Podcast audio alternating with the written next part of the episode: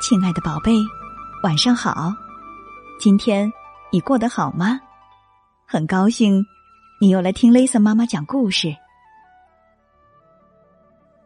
你一定听说过三只小猪的故事吧？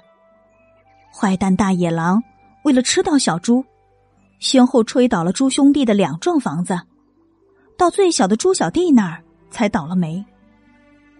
可大野狼却说，其实不是这样的。他要告诉大家三只小猪的真实故事。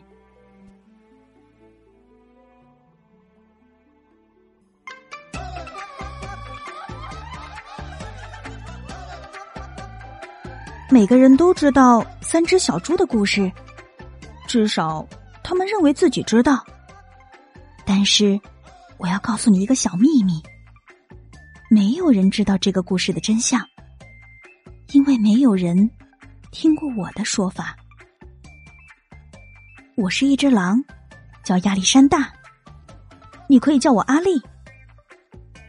我不知道坏蛋大野狼的故事是怎么开始的，但是那都是错的。也许是因为和我们吃的东西有关吧。狼喜欢吃小兔子、小羊和小猪这一类可爱的动物。可这不是我的错啊，我们天生就是这样的呀。七斯汉堡也很可爱，你喜欢吃汉堡，那么大家也可以说你是大坏蛋喽。就像我说的，这个坏蛋大野狼的故事是错的，真实的故事是一个喷嚏和一杯糖引起的。这是一个真实的故事。很久很久以前，当我为亲爱的老奶奶做生日蛋糕的时候，我得了重感冒，我不停的打喷嚏。不巧的是，我的糖用完了。于是我出门去向邻居借一杯糖。这个邻居是一只猪，而且不是很聪明的猪。他用稻草盖了一幢房子，你相信吗？哦，我的意思是，哪一个脑筋正常的家伙会用稻草盖房子呢？我才敲一下门，那扇稻草做的门马上就掉下来，散了一地。我可不想这样走进去，所以我在门口喊着：“小猪，小猪，你在家吗？”没有任何回答。我正想走回家，为奶奶做一个不加糖的生日蛋糕。这时候，我的鼻子开始发痒，嗯，我觉得有个喷嚏要冲出来了。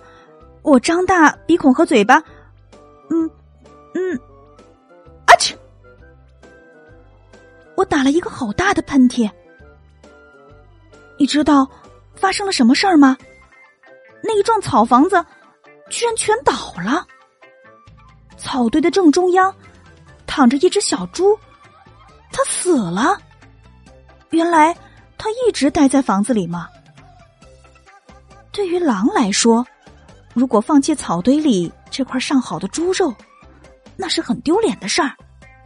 所以我把它吃掉了，就当做那是一个好大的七斯汉堡。我觉得舒服多了，但是我还是缺少一杯糖，所以我走到另一个邻居的家。这个邻居。是第一只小猪的弟弟，他比较聪明一点，但是也没有聪明多少，因为他用树枝盖房子。我按了一下门铃，没有回答。我喊着：“猪先生，猪先生，你在家吗？”他大吼：“走开了！你这只狼，你不能进来！我正在刮胡子。”当我觉得又一个喷嚏要冲出来了。我紧紧的抓住门把，我的鼻子好痒，嗯呃，我试着要把嘴巴捂起来，呃，但是我又打了一个好大的喷嚏，啊嚏！你一定不相信，这家伙的房子跟他哥哥的一样，全倒了。当灰尘都散开以后，我看到这只猪也死了。哦，我的天哪！如果食物丢弃在外面，它很快就会腐烂，所以我唯一能做的就是再吃一顿晚饭，就当做第二个七斯汉堡吧。我吃的很饱，感冒也好多了，但是我还是没有糖可以为奶奶做生日蛋糕，所以我走到另一个邻居的家。这个家伙是那两只小猪的弟弟，他一定是家族里最聪明的一只猪。他用砖头盖房子。我敲一敲门，没有回答。我喊着：“猪先生，猪先生，你在家吗？”你知道那只粗鲁的小猪怎么回答吗？走开，你这只狼！不要再来烦我了。他真的太没有礼貌了。也许他有一大袋儿的糖，却不肯给我一小杯，让我为奶奶做生日蛋糕。哼，真是一头猪！我正想要离开，打算回去做一张生日卡片，不做生日蛋糕了。这时候，我的感冒又发作了，我的鼻子好痒。我又打了一个大喷嚏，阿嚏！猪小弟大叫：“喂，你那个又老又丑的奶奶不是只吃肉吗？吃什么蛋糕？你不要骗我了，我绝对不会开门。”我一直是很冷静的，但是他这样侮辱我的奶奶，我开始发狂了。当警察围过来的时候，我正要打破猪小弟的大门。在整个过程中，我的鼻子一直痒痒的，鼻孔、嘴巴张得大大的，并且不停的打喷嚏。哦，接下来的故事就像他们说的那样了。当记者们知道我把两只小猪当做晚餐吃掉了，他们都认为一个生病的家伙要去借一杯糖，这种事儿听起来一点也不刺激，所以。他们就把故事夸大扭曲了，一只大野狼狠狠的吹吹吹倒了小猪的房子。从此以后，他们就认定了我是坏蛋大野狼。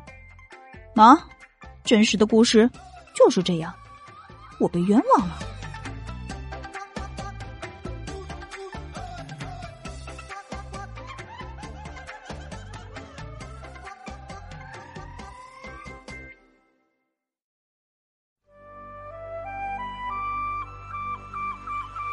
你觉得大野狼说的是真的吗？他真是被冤枉的吗？为什么呢？欢迎你请爸爸妈妈帮忙，在故事下方留言来告诉雷森妈妈。今晚的故事就到这里啦，又到一年的年末了，雷森妈妈又给你讲了一年的故事了，很开心可以这样陪着你一起长大。不过现在呀。雷森妈妈要趁着过年的机会好好的休息一阵子，暂时就没有新故事了。想雷森妈妈的时候，就打开合集，听听这四百多个老故事吧。新的一年里，愿你继续健健康康、平平安安的长高长大。我爱你，提前祝你新年快乐，天天开心。